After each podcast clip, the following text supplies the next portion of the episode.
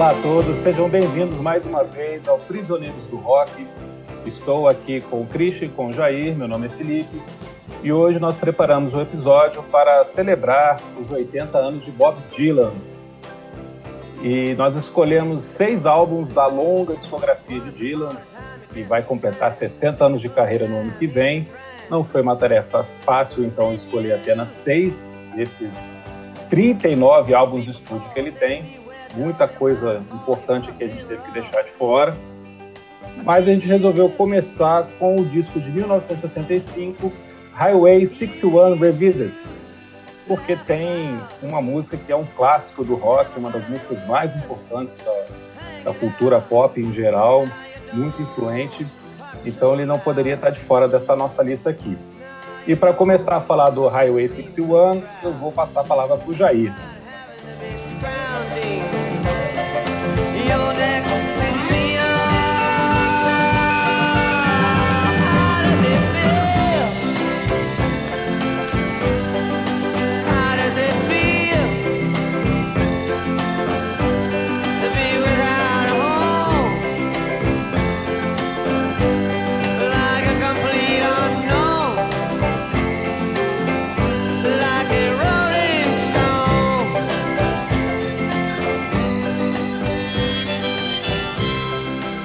Aí, beleza?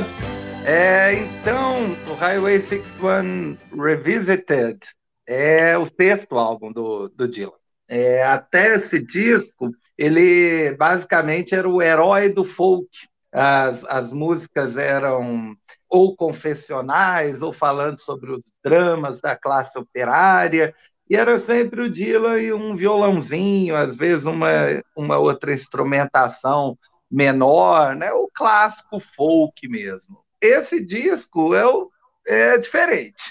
É o disco que quebra isso, né? O Bob Dylan falou depois que ele não nunca foi muito interessado em ser o herói do folk. O colocaram lá no pedestal e deixaram lá. Né? Mas ele não tinha interesse em manter, em se manter a vida inteira assim, tanto é que um pouco antes do lançamento do Highway 61, ele foi fazer um show com uma banda com guitarra elétrica num show de folk e foi massacrado pelo público, né? Ah, bu, traidor, né? Aquelas coisas clássicas, né? Que, que sempre existem quando o artista tenta mudar de estilo. Então, no Highway 61 já é um disco que dá para dizer de rock, ou talvez de folk rock, né? É, de qualquer forma, ele usou músicos de rock, né, como a banda de apoio, é, exceto assim na última faixa, mas a gente chega, né, a gente chega lá. É, é, importante dizer que esse álbum é incensado pela crítica desde o momento que foi lançado lá em 65. Esse álbum chegou ao terceiro lugar da parada da Billboard nos Estados Unidos, quarto lugar no Reino Unido, então vendeu muito bem e é, sempre entra em todas as listas de melhores trabalhos do Bob e dos melhores álbuns de todos os tempos, né, dos melhores álbuns de rock, e por que né, esse álbum acaba sendo tão bom? Bem, acho que basta pegar a primeira faixa do lado A desse disco para entender. Ela é simplesmente like a Rolling Stone, que é né, considerada na famosa lista da, da Billboard, né, das 500 melhores músicas de todos os tempos, como a melhor música de todos os tempos. Né? É, like a Rolling Stone é um clássico absoluto e o interessante é que ela não foi exatamente uma gravação muito profissional, digamos assim. Eles estavam tentando, né? A banda estava tentando um arranjo diferente, uma coisa mais pro lado do blues e não estava dando certo, até que o guitarrista, o Al Cooper, sentou no teclado e fez uma improvisação lá que se tornou bastante conhecida, que é a linha de teclado de Like a Rolling Stone, que é ultra marcante, né? Todo, é, não dá nem para, é, em geral, rastrear quando você ouviu pela primeira vez. Uh, no meu caso, dá. Eu sei exatamente quando eu ouvi Like a Rolling Stone pela primeira vez, e foi quando a minha irmã, né, Jailma, ela fez o aniversário de 15 anos É, e na fita do aniversário, o camarada, o editor, né, fez uma edição com as melhores imagens em câmera lenta ao som de Like a Rolling Stone no fim, Olha da, aí, né? no fim do vídeo. É uma beleza, uma maravilha, é, é, é lindo, é, linda até hoje essa montagem. É, de acordo com a, o agregador de resenhas do Acclaimed Music, Like a Rolling Stone é estatisticamente a canção mais aclamada de todos os tempos. E para ter virado um sucesso nos anos 60, com mais de seis minutos de duração, é, é incrível realmente quanto ela mudou o zeitgeist né, do, do disco. Mama's in a factory, she ain't got no shoes. Daddy's in the alley, he's looking for food. I'm in the kitchen with the tombstone blues.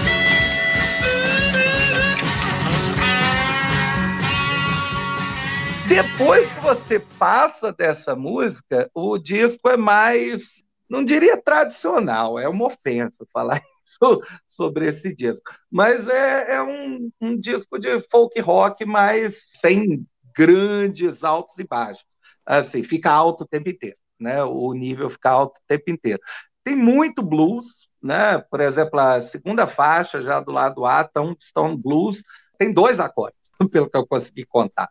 Tem uma que é From, From a Buick Six, eu acho, que já é um pouquinho mais agitada, mas também é um blues, assim, tocado até meio, de uma forma meio imprudente, assim, meio sem grande compromisso. O que é interessante, porque o Bob Dylan já disse que esse disco foi meio que gravado é, não de uma forma muito, é, muito profissional, ele deu muito espaço para as pessoas improvisarem e o disco ficou muito interessante por conta disso. E é um disco para ouvir lendo as letras, porque, por exemplo, Ballad of a Thin Man, ele fala sobre um personagem chamado Mr. Jones, né, que é um, um arquétipo ali, né? Ele vai colocando um homem educado, mas ele não é muito inteligente sobre o que falam para ele. Então, você, tem que ler a letra mesmo para entender e até perceber por que Bob Dylan foi é, eleito como Prêmio Nobel da Literatura né, há alguns anos. Outra música também que né, dá para perceber assim, uma letra muito interessante é a, é a faixa que dá título ao álbum, né, o Highway 61 Revisited, aonde ele começa com algo assim, ó, oh, Deus disse a Abraão, mate-me um filho, né? É, aí você vai ler sobre a história do Bob Dylan e descobre que Abraão é, era o nome do pai dele, né? A coisa muda, muda de figura. E ainda termina com uma, uma faixa imensa, é, Desolation Row, exato, termina com uma faixa imensa é, que aí lembra mais os trabalhos anteriores dele, né? Uma balada longa no violão, né? De preto. E acho que é a introdução evidente ao mundo do, do Bob Dylan.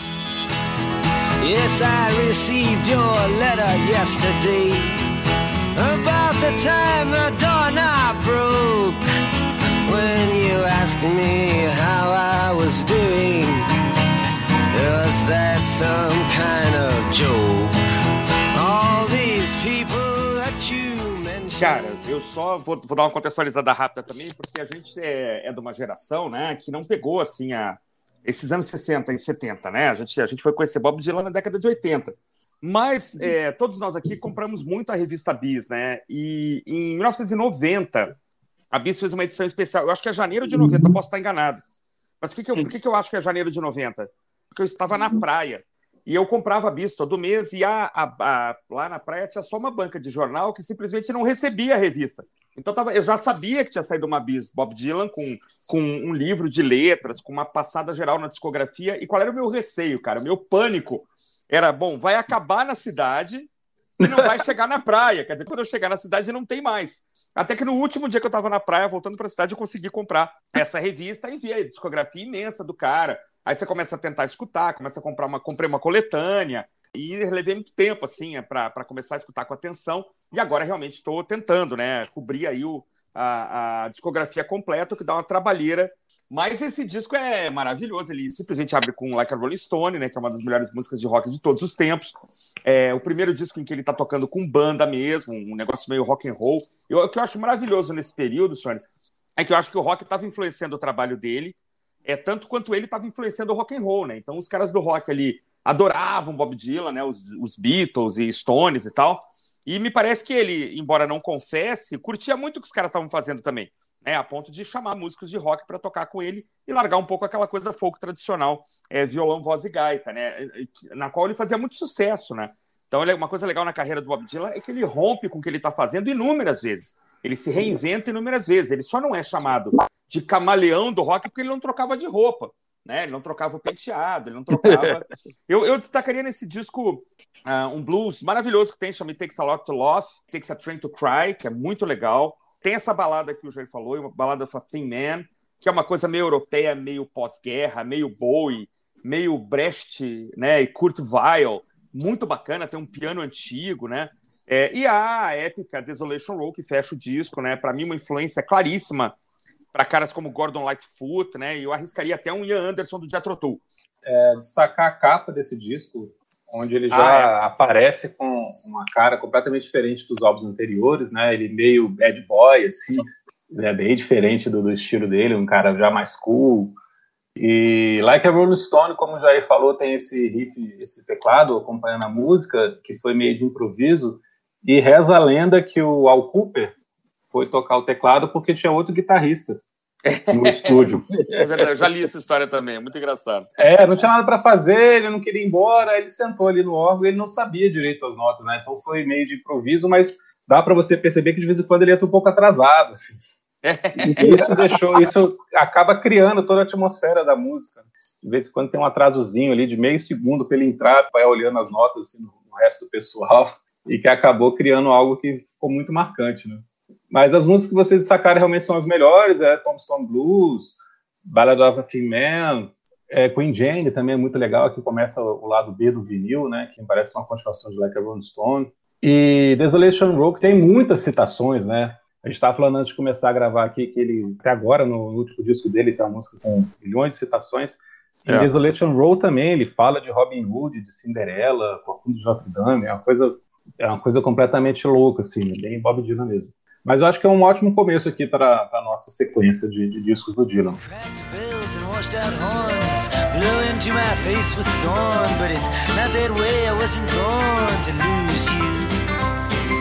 I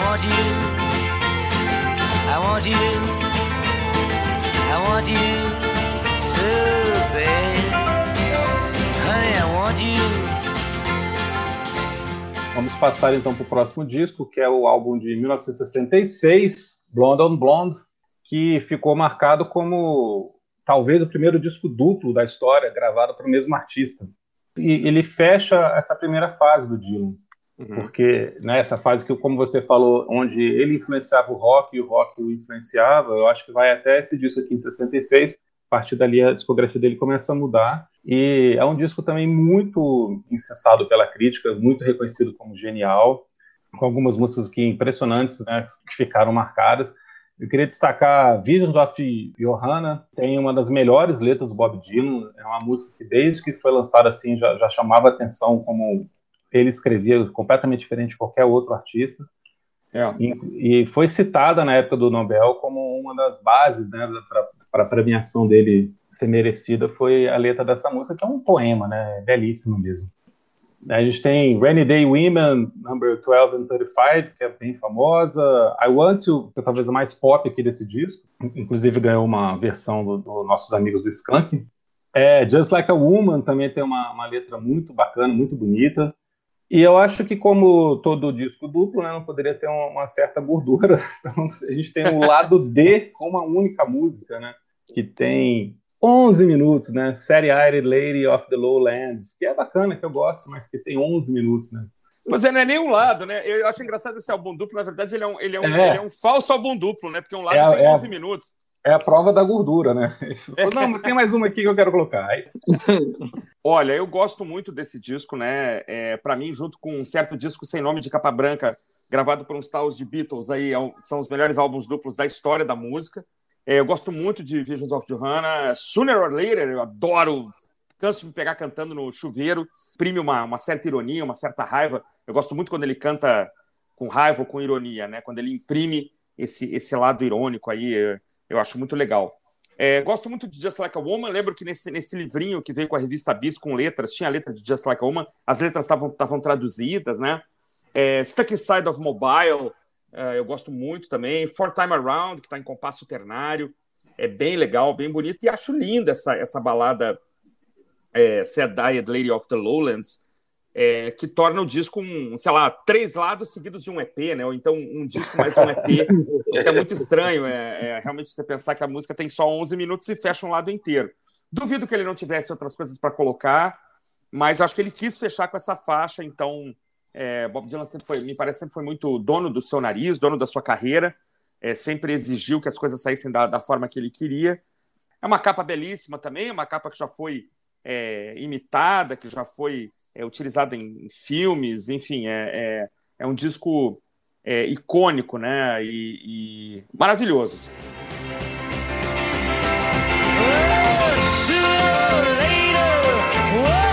must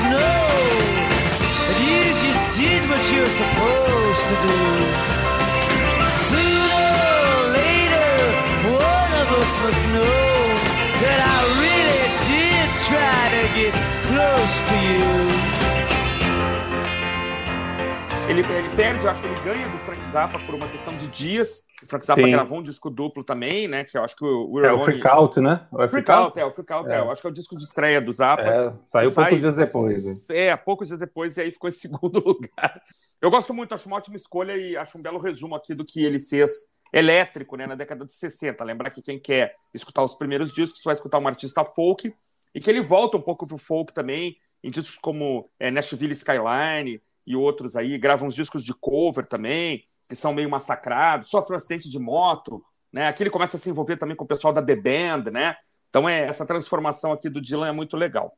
Esse disco tem algumas que eu conheci na adolescência também, mas é algumas que eu sou obrigado a admitir que eu conheci como covers. A Wantil, por exemplo, eu conheci com o Skank mesmo. Vou, vou admitir. Essa ideia que você falou antes, Cristian, de que eles Sim. se auto-estimulavam, né? O pessoal do rock, o Bob uhum. Dylan, acabam se auto-influenciando. É, uhum. é, tem é, Fourth Time Around, aparentemente foi uma, uma resposta do Bob Dylan a Norwegian Wood. Ah, é do, é verdade. Porque o Lennon escreve numa estrutura né, num jeito parecido com o que o Dylan faz, e aí o Dylan pega e responde, né? Responde a música, como você falou, né? Também faz o compasso ternário, copia os acordes, né? É, é a estrutura circular, só que leva a letra para um lado, né? Bem mais dark.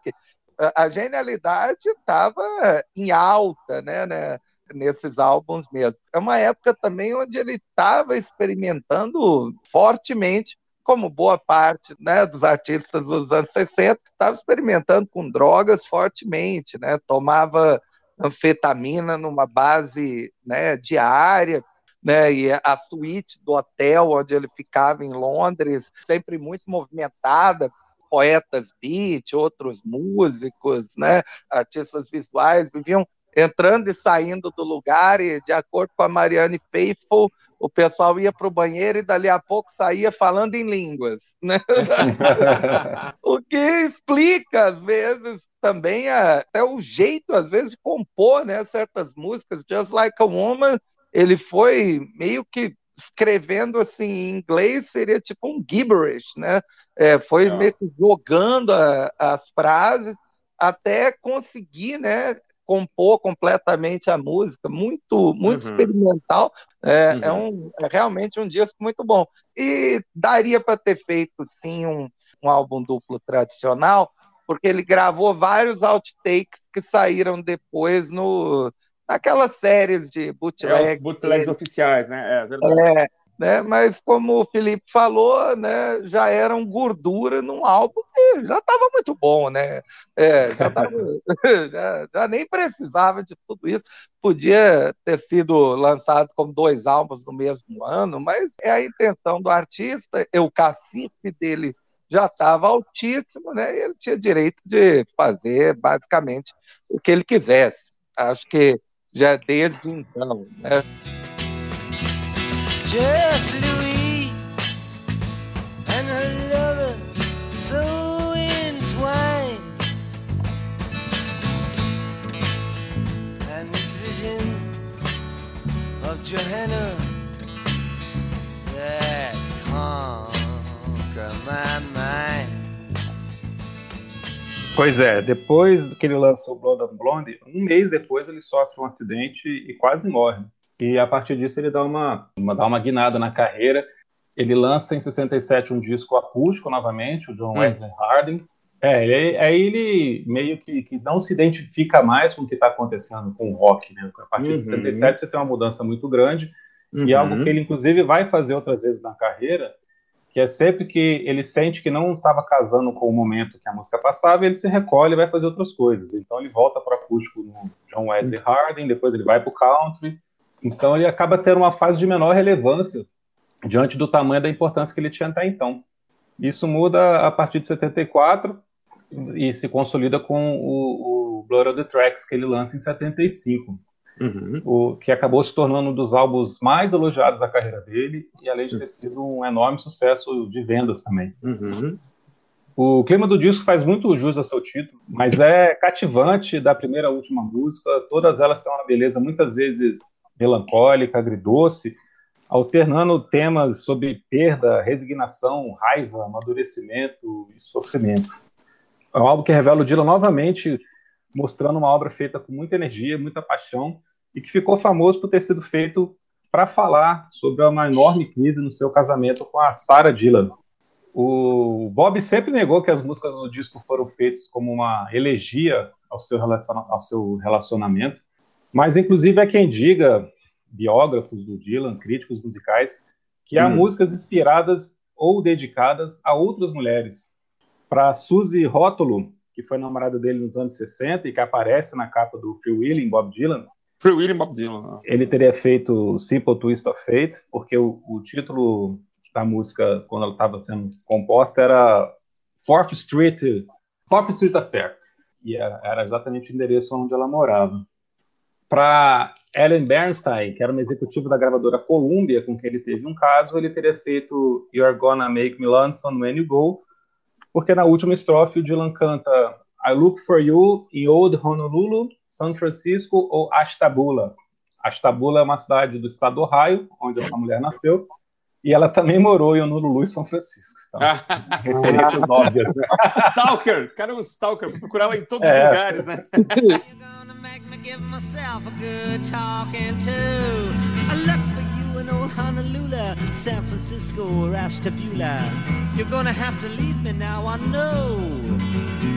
But I see you in the sky above, in the tall grass, and the ones I love. You're gonna make me lonesome when you go.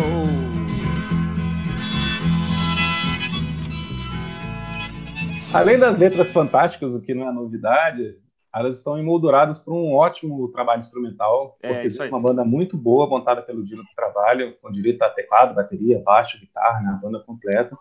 E tem um detalhe interessante, é que esse disco foi inicialmente gravado em Nova York, em setembro de 74, e no Natal daquele ano ele foi passar as, as festas com a família e mostrou as gravações para o irmão dele, David, que era um produtor musical de Minneapolis. Hum. E o irmão não gostou do disco. Achou que ia ser um fracasso. Aí o Dylan não só aceitou a crítica, como entrou no estúdio lá em Minneapolis entre os dias 27 e 30 de dezembro e regravou seis das dez faixas em três dias.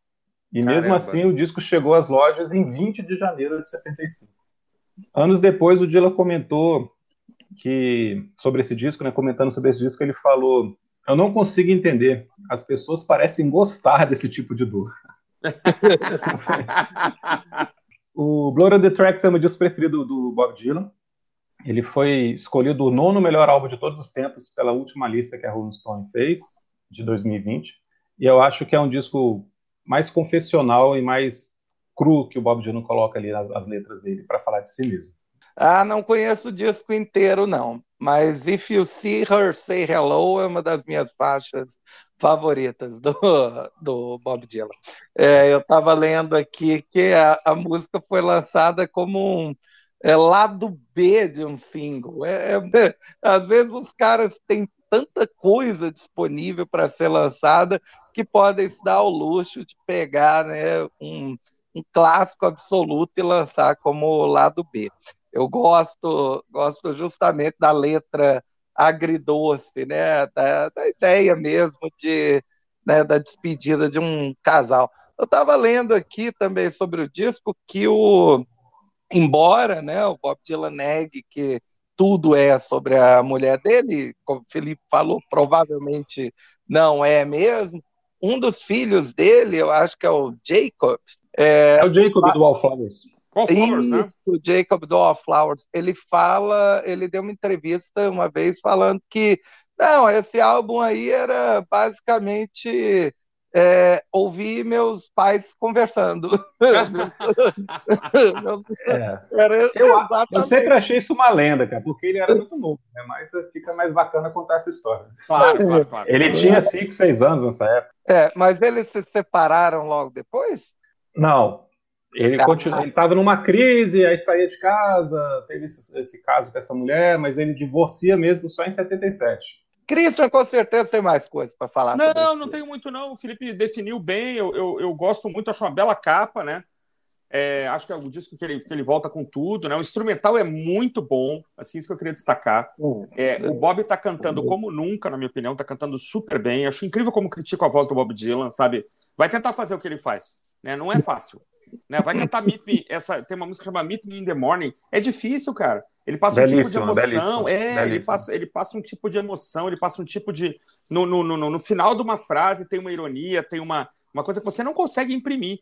É, é, então, só dizer que eu, assim, eu acho, acho o melhor lado A dele, talvez. Eu gosto muito do lado A. Todas as é, músicas, sem é exceção. É perfeito, perfeito, né, cara? Tangled Up in Blue é maravilhosa, Simple Twisted Fate é linda. Idiot Wind eu acho maravilhosa. Você que a é música ele canta com raiva, né? É, ele canta com raiva, eu adoro, cara. Adoro quando. Você é uma idiota, baby. O idiota dele é longo.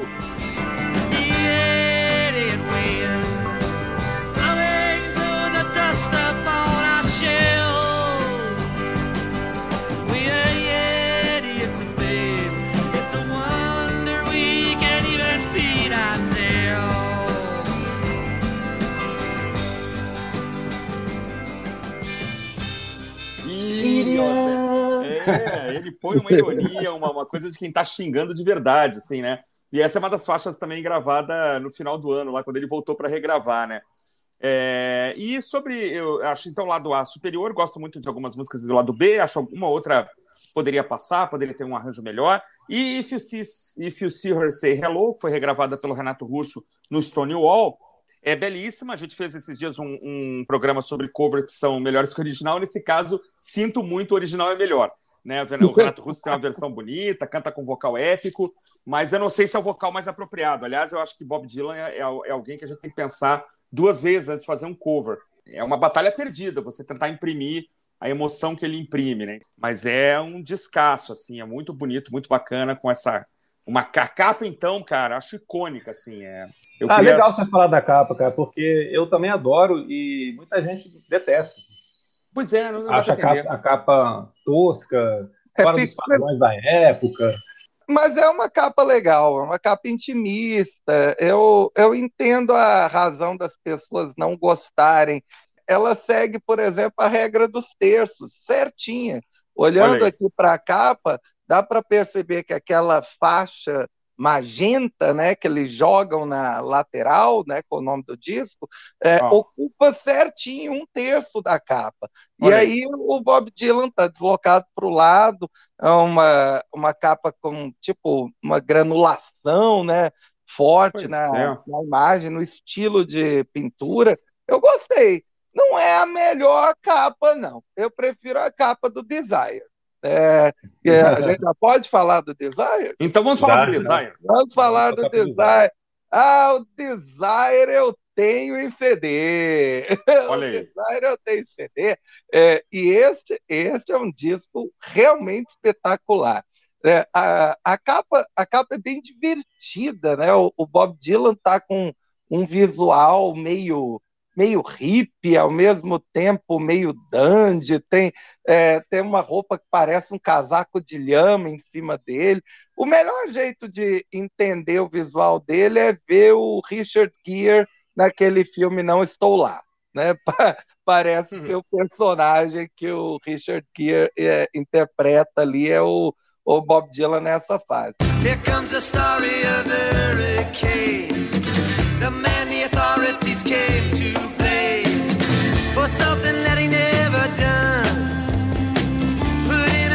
cell, but of the world.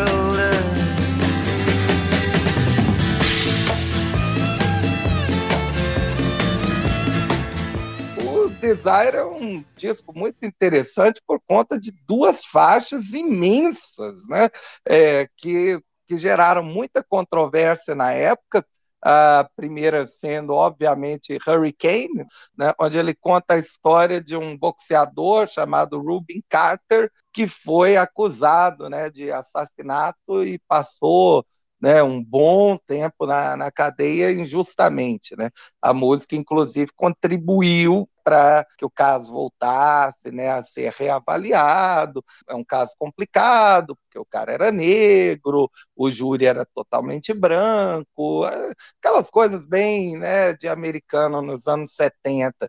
Ele faz um relato muito apaixonado né, da, da história, do crime em si, da condenação, e canta numa velocidade né, assustadora, uhum. com um instrumental espetacular, dando um suporte.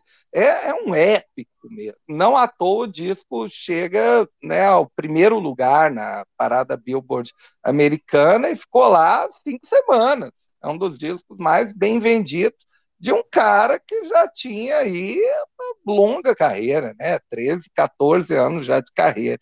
E a outra música que também chama muita atenção, que consegue ser ainda maior do que Hurricane, Hurricane tem uns oito minutos. Tem uma música chamada Joey, onde ele glorifica, entre aspas, né, um gangster chamado Crazy Joey Galo, né? Pelo menos a interpretação que as pessoas tiveram foi que ele estava, né, valorizando, né, esse indivíduo na letra. Eu não vejo bem dessa forma, não. Acho que a galera não entendeu direito a, a ironia.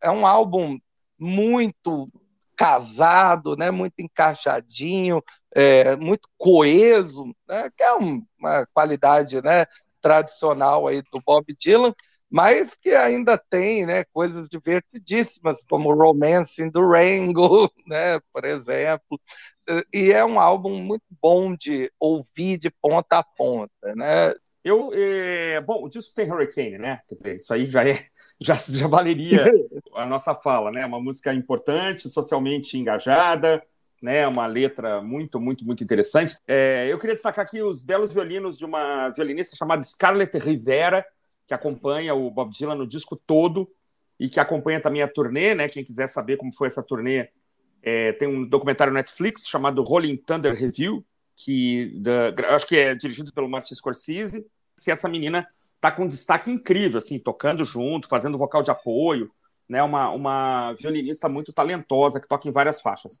É um belíssimo disco, eu acho que talvez ele seja até superior ao disco anterior que a gente falou, na minha opinião. Tem um tom mais reflexivo, né? Tem uma grande banda acompanhando. E eu gosto de destacar as faixas Isis, que eu acho muito bacana, a faixa One More Cup of Coffee, que tem um acento mais oriental e mais uma vez os violinos bacanas, um bonito arranjo de baixo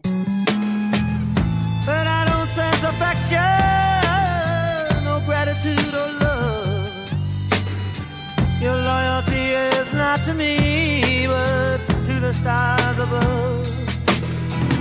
One more cup of coffee for the road. One more cup of coffee for Quem está cantando vocal de apoio aqui uma bela cantora chamada Emmylou Harris, a gente fala pouco dela aqui no Brasil. E eu gosto muito da música Sarah também, que eu não sei se é a música que fecha o disco, mas é uma música é. né, muito é. bonita também, muito bacana estava lendo sobre o single de Hurricane, né? É, Hurricane tem 8 minutos e 33 né, segundos. E ah. aí, para lançar num compacto de 7 polegadas, não cabia, né? Não cabia. Eles lançaram, eles lançaram 5 minutos de um lado, 3 minutos e 30 do outro lado. É, é eu, eu, eu fiquei até curioso, né? Vou depois analisar, né? é, em que ponto que eles cortam a música, né? Para você continuar ouvindo do, do outro lado. A capa é justamente como boxeador, né? Com o Rubin né, na, na capa. É, destacar uma coisa muito interessante que é o fato que esse é um disco que o Bob Dylan compôs com um parceiro. Ele compôs sete das nove músicas com um cara chamado Jax Levy, que era um diretor de teatro, amigo dele que é uma coisa inédita, né? Acho que nem, uhum. nem se depois ele fez pelo menos um disco inteiro com mais alguém.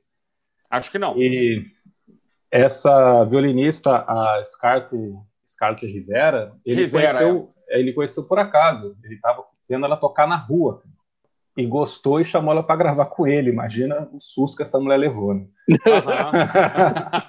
Não, e uma guria talentosa, tinha uma, tinha uma vestimenta sempre meio bacana, meio bruxa, meio, sabe? Entre as músicas aqui eu gosto muito de One More Cup of Coffee, uhum. que foi gravada pelo White Stripes nos anos 2000. Ah, olha não sabia. E a, a faixa que fecha, que é Sarah, é para Sarah Dylan. Uhum. Foi quando eles conseguiram se reatar e tal, que é uma letra bem né, assim, se declama mesmo, assim, uma letra bem exagerada, assim, bem romântica, até foge um pouco do padrão mais sutil, o irônico do Bob Dylan assim, nessa letra né, que ele fala das crianças no jardim, viajar pra, de férias. Olha, bem Roberto Carlos, né? é, e sempre pedindo não vá embora, não, não, não, se vá, não me deixe e tal. Reza a lenda que a Sara estava no estúdio assistindo a gravação e que eles reatam desse instante, assim. Olha, que maravilha. Se for verdade, é muito legal, né? Com certeza. I laid on the dune, I looked at the sky when the children were babies and played on the beach. You came up behind me, I saw you go by. You were always so close, still within reach. Sarah, Sarah, whatever made you wanna change your mind? Então, vamos dar um grande pulo agora para chegar nos anos 90. Por favor, e antes de, de, de, passar a palavra para vocês, eu queria destacar um, uma outra coisa, remetendo ao que eu falei antes, né? Novamente aqui o Dylan estava passando por uma fase mais obscura, de menos sucesso, e a gente sabe que no começo dos anos 90 o rock estava em alta, o rock mais barulhento, mais pesado. É, o estouro do grunge aconteceu em 91, e o que, que o Dylan faz no seu disco de 92? lança um disco acústico, super simples. Novamente, ele, ele, não vai com a maré, né? Ao contrário do Niang, por exemplo, que lançou discos bem roqueiros nessa época. É. Ele vai contra a maré e se recolhe ao seu universo aqui e lança um, um, belíssimo disco que é Good As I've Been To You, de 92, que é acústico, né, Christian? Exatamente, é. De novo, né, só lembrando, o Dylan tinha passado por algumas mudanças na carreira, né, ele entrou uma época, ele virou um, eu não sei como é que fala isso em português, mas ele virou um newborn Christian no final dos anos 70. É, cristão né? renascido, né? Cristão renascido, é um, é um, né? Uma vertente lá. Pois é, e aí ele grava três discos de música religiosa mesmo, né? Slow Train, Slow Train Coming, de 79, que ainda se salva volta legal ali com Infidels, né, que é o disco que tem Joker Man em 83, mas aí na Sim. década de 80 alguns discos medianos, né? ele passa a ser produzido pelo Don Was, e o disco de 90, por exemplo, é tido como talvez o pior disco da carreira dele, que é o Under the Red Sky, eu não ouvi ele todo, mas dizem que é o ponto baixo, assim, aí ele para um pouquinho, fica ali, tira um ano sabático em 91 e tal, e em 92 ele volta com o Good As I've Been To You, não sei se eu li na Bisa a respeito, ou coisa parecida, que o cara tinha feito um disco ali back to basics, né? Assim, total, voz, violão e tal. Então eu lembro de ter alugado ele ali na, na 108 Norte, ali na CD Shop. E, cara, fiquei semanas escutando esse disco. Cara, esse disco é maravilhoso, é lindo o disco, cara. é, o cara faz um disco de voz, violão e gaita. em 1992, né, no auge do grunge, né? É a primeira vez que ele faz um disco acústico desde 64, desde o Another Side of Bob Dylan. As músicas são todas de domínio público, quase todas, assim, né? Você vai pegar a autoria das músicas, simplesmente não tem. E para mim é para ouvir de ponta a ponta, assim. Frank and Albert é uma música maravilhosa, Black Jack Davy, é, City on the Top of the World, Little Mag, que tem uma levada fantástica. Ele está tocando violão como nunca aqui, tocando demais, assim, usando os bordões, né, uma paletada pesada. Né? Tem a linda Tomorrow Night, que ficou na minha cabeça até hoje, assim. Uma música chamada Arthur McBride também, que é muito bacana. Olha, parece que vai ser monótono. Pô, só o cara tocando violão e cantando, né? Mas não é. Assim, acredita em mim. Frankie was a good girl. Everybody knows. Paid $100 for Elvis new studio clothes. He was a man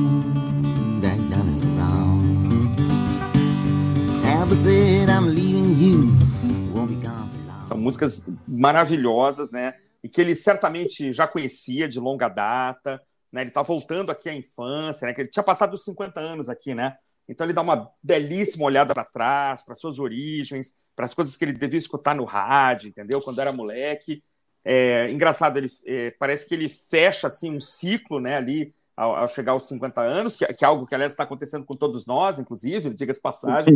Então ele dá essa fechada de ciclo assim e para e aí pavimenta o caminho para seguir adiante. Então acho que é um disco emblemático assim, é, é uma zerada assim, sabe? Ó, sai, vai todo mundo embora, que eu vou tocar umas músicas aqui de quando eu era moleque, entendeu? Pô, muito obrigado pelo trabalho que vocês têm feito comigo, mas assim, dá licença, né? E aí é um disco lindo assim. A, e, e, foi o disco que me trouxe assim para começar realmente a tentar é, entender, tentar escutar com mais atenção. Em 92 eu tinha o quê? 18 anos, sei lá, 20 anos, 20 anos.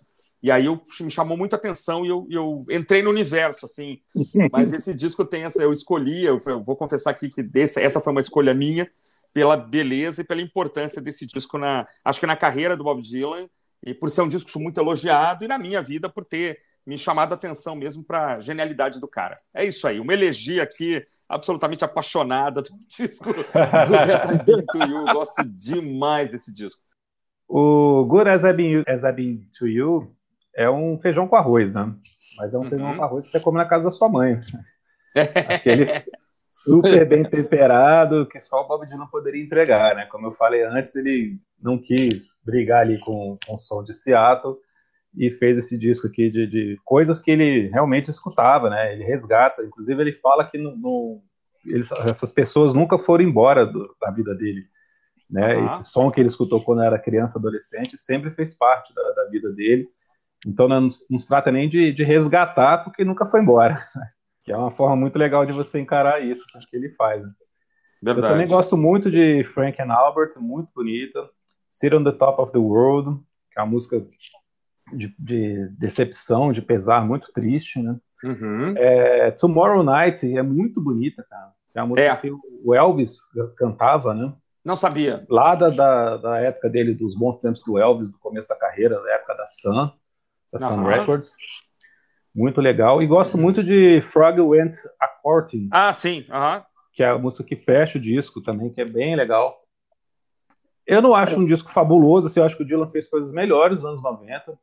Uhum. O Time of, Time of Mind é, é superior, o Love and Theft eu acho superior também, que já é de 2001. Mas é um disco muito bonito, muito gostoso de ouvir, como você falou, né?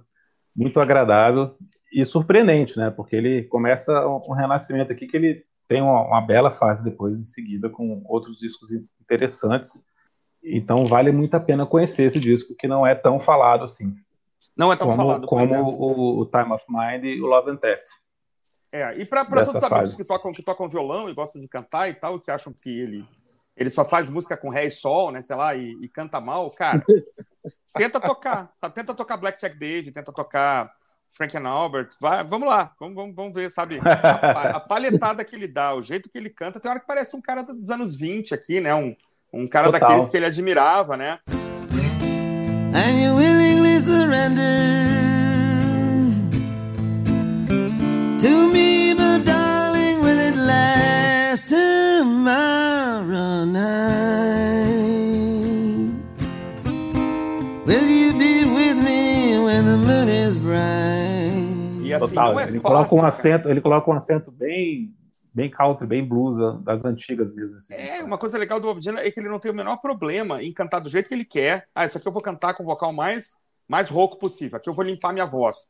Aqui eu vou cantar com, de novo, com ironia, com raiva, com. Aqui eu vou botar um tom mais sério, aqui eu tô apaixonado. Eu não tenho o menor problema. Então, assim, o problema é as pessoas confundem alcance com, com o canto, né? Com timbre ah, e tal. É. Ah, ele não tem um grande alcance. Não tem. Ah, ele não vai conseguir cantar uma música da, da Mariah Carey. Não vai. Assim como a Mariah Carey também não vai jamais conseguir cantar uma música do Bob Dylan. Né? Então, assim, é, tem essa coisa de achar que ele canta mal. Ah, eu não aguento a voz dele, eu não gosto. Cara, fica ali, né, por um tempinho, que você vai ver que, que você está errado. Nós estamos certos e vocês estão errados. Eu estava tava olhando aqui que o como o Christian falou, né, o Under the Red Sky foi um desastre, né? Yeah. A crítica, a crítica destruiu o disco e, e ele fica sem, ele ficou sem lançar é, músicas de própria composição até 97.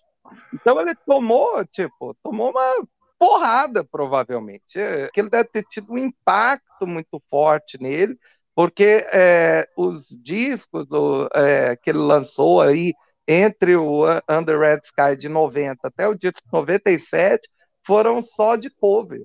Essas, essas músicas a, é, ajudaram ele a resgatar, digamos, é uma confiança, né, que ele que os críticos acreditam que ele tinha perdido em parte ali no Under the Red Sky. Muito Mas bem. falando em voz rouca, né? Eu acho que ah no próximo disco que a gente vai comentar, ele está com a voz rouca e já não tem mais tanta opção, né, Christian? É, nessa última década, o Bob Dylan é, gravou disco de Natal, gravou disco com standards, né? Fallen Angel, chegou a gravar um CD triplo, né? Chamado Triplicate, que é só com, com, com temas é, do, do cancioneiro americano, né? Do Great, eles chamam de Great American Songbook. E depois disso que ele lança um, um disco de standards homenageando o Frank Sinatra, né? Que hum. é bem interessante, o Shadows in the Night. Mas em 2012, né? Quando ele está chegando aí aos 70 anos, mais ou menos, né? Ele grava seu 35 álbum, né? Chamado Tempest. Né? Na época, já só para contar um fato engraçado, é, gerou-se uma, uma, um boato, uma bela capa também de novo, embora muita gente não goste, mas gerou um boato que uh, ele estaria se despedindo com esse disco, porque a última peça do Shakespeare se chama A Tempestade, né? The Tempest. E aí poderia Sim. ser um, dentre tantas referências que o Bob Dylan faz, poderia ser uma despedida. Mas ele falou: não, olha, então uma coisa que é muito importante. O meu disco chama Tempest. A peça do Shakespeare chama The Tempest. Então né, são títulos completamente diferentes. Né? Tipo, a tempestade, só eu não estou me despedindo, coisa nenhuma, não tem essa, não. E ele gravou é, esse disco né, com, com músicas é, absolutamente próprias, acho que tem só uma coautoria na faixa de abertura. Tá aqui com uma banda mais enxuta, né? Baixo, bateria, violão de aço, bandolim, né? Umas guitarras e tal, mas é, um, é uma formação mais enxuta. É, eu acho que aqui ele está se divertindo, na minha opinião.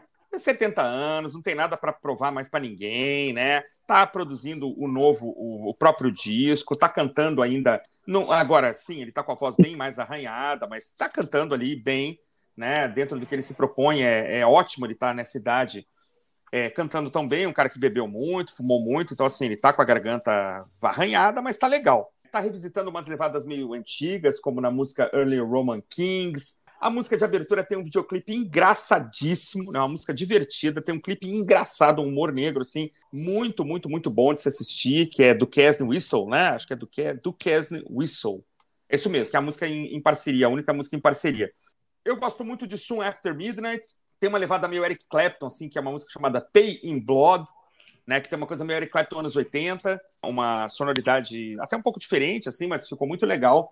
E o, a belíssima faixa título, né, Tempest, tem uma levada meio balada irlandesa, assim, parece que saiu de um disco dos Shiftings, e é muito bonita, assim, uma longa faixa de novo. Não é um disco nota 10, pessoal, nunca, assim, é um disco aí para três estrelas, tranquilo, né, mas é bom demais, assim, ver o cara é, chegando aos 70, né, produzindo, é, reassumindo ali aquela postura de, de bardo, né? De, de bardo da América, sei lá, de, de grande cantor e compositor, compondo. Tem que ser celebrado aqui o fato do cara ter chegado nessa idade produzindo, né?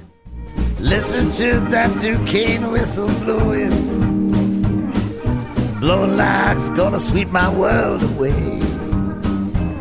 I'm gonna stop in Carbondale and keep on going.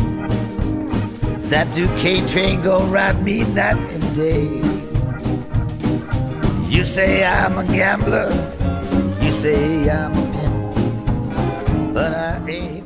Um grande disco aos 70, parece que um, um grande disco agora aos 80, sabe lá como é que ele vai parar. Numa dessas reportagens da Bis sobre o disco Oh Mercy, que é um disco do final da década de 80, acho que é 89, o repórter que eu não lembro quem é fala: ah, Oh Mercy, o disco é um triunfo do Bob Dylan, né? E ele fala assim: quantas vidas ainda o, o Bob Dylan vai, vai, nos, vai inventar pra gente, né? E o cara tá aí, 30 anos depois, o cara continua inventando. Então isso é muito legal, isso é muito bacana, é o que eu tinha para falar. É até interessante, né? Quatro anos depois ele ganhou né, o, o prêmio Nobel, e como tudo que cerca a carreira do Bob Dylan foi polêmico. Né? É claro. Foi, foi um prêmio Nobel polêmico, onde houve gente se perguntando né, que tipo de literatura né, ele, ele produzia, e sem dúvida, né, quem perguntou isso não entende nada né, Não. de, de literatura. Né? O Felipe ainda vai ter que comentar sobre esse disco, mas é, eu queria fazer aqui um apanhado dos discos que a gente deixou de fora, né? Uhum. Só para só as pessoas terem ideia do quanto é difícil né, selecionar seis discos do Bob Dylan. É, a gente teve que deixar de fora, por exemplo, The Freewheeling Bob Dylan, que simplesmente tem Blowing in the Wind, né, É. e a High Rain's Gonna Fall. É, o The Times They Are Changing, né, que também é, é dos anos 60. Tivemos que deixar de fora os discos que ele explorou mais o country, como o Nashville Skyline, o próprio Love and Theft, é, do início ali dos anos 2000, é, que é um álbum onde a, a voz dele, bem rasgada e destruída, combina super bem com a instrumentação. Tem, enfim, tem muita coisa para conhecer deste indivíduo, É né? verdade. É, ele nos representa, né? Bob Dylan é, representa a todos que de uma forma ou outra não só gostam de rock, mas gostam de uma música de qualidade, uma música que se transforma, um artista que, né, que não tem vergonha de mudar de estilo, né? Mas que nunca fez música eletrônica, né? Esse Uhum. pecado ele não cometeu. Você está falando sobre o Nobel, né? Ele também recebeu o Pulitzer. Pulitzer. que É um prêmio- verdade. E é um Grammy prêmio e Oscar. E É, Grammy e, Oscar. Grammy e Oscar. É o único ser humano que já recebeu esses quatro prêmios. É. É, falar que ele não sabe escrever, mas ele tá, se ele não, não sabe escrever para ganhar o Nobel, mas ele também ganhou o Pulitzer, né? Então, realmente, É verdade. Todo mundo que dá prêmio é louco, ou quem está criticando é que não entende nada. né? É, isso aí. É, destacar a belíssima capa do Tempest, né, que é uma, é uma imagem da estátua do Palatenas, Palatenas que tem em Viena, na Áustria, e está Hum. com a, a letra que é a fonte muito legal também, escrito como se fosse um, parece um batom no espelho, né? É verdade. Essa capa. Como você falou, Christian, é um disco nota 7, né? Não é um, um álbum fantástico, mas tem faixas muito interessantes aqui, muito bonitas. É, eu queria destacar primeiro, como você falou, que tem um, um vídeo bem engraçado dos, do Casden Whistle, Uhum. que é uma música muito legal. Eu também gosto muito de Long and Wasted Years, Uhum. que é a faixa 4, muito bonita também. É, The Tempest, a, a Tempest, que é gigantesca, né? Também é muito boa. Pain in the Blood também muito cresce muito ao vivo. Eu até escutei uma versão ao vivo dela. Ah, nunca ouvi ao vivo. Ela fica ainda melhor. É, ela fica até ainda melhor. Mas de modo geral é um disco razoável, assim, para bom, né? Não é um, um álbum excelente como outros que a gente comentou aqui, mas que merece destaque pela, pelo momento da carreira que foi lançado e Uhum. um cara com mais de 70 anos lançando grandes discos. Mas então acho que é isso, né? Acho que a gente fechou aqui a nossa homenagem ao grande Bob Dylan. Falamos um pouquinho de, de muita coisa, principalmente esses seis discos que a gente escolheu aí para os nossos ouvintes poderem conhecer um pouquinho da enorme carreira em todos os sentidos do, do bardo Bob Dylan. É isso aí. Completou 80 anos agora no mês de maio de 2021. Fica a pergunta feita em 89, né? Quantas vidas ele ainda vai é, inventar, né? O que, que ele ainda vai aprontar? A gente fica esperando é, ansiosamente, né? É isso aí, foi muito legal, senhores. Um bom dia a todos aí e até mais. Até mais para vocês. Falou! Falou, abraço. And I was standing on the side of the road, rain falling on my shoes. Heading out for the East Coast, Lord knows I paid some dues getting through. É, e não deixem de seguir os Prisioneiros do Rock no Instagram. Fiquem ligados aqui também. O, todo sábado tem um programa novo. Além disso, tem os Drops agora, que é uma nova vertente aqui, um novo, novos programas em carreira solo que podem aparecer a qualquer momento. É isso aí, um abraço. Helped her out of a jam, I guess, but I used a little too much force. We drove that car as far as we could, abandoned it out west. Split up on the docks at night, it was best. And she turned around to look at me as I was walking away. I heard her say over my shoulder, we'll meet again someday on the avenue. Tangled up in blue. Prisioneiros do Rock.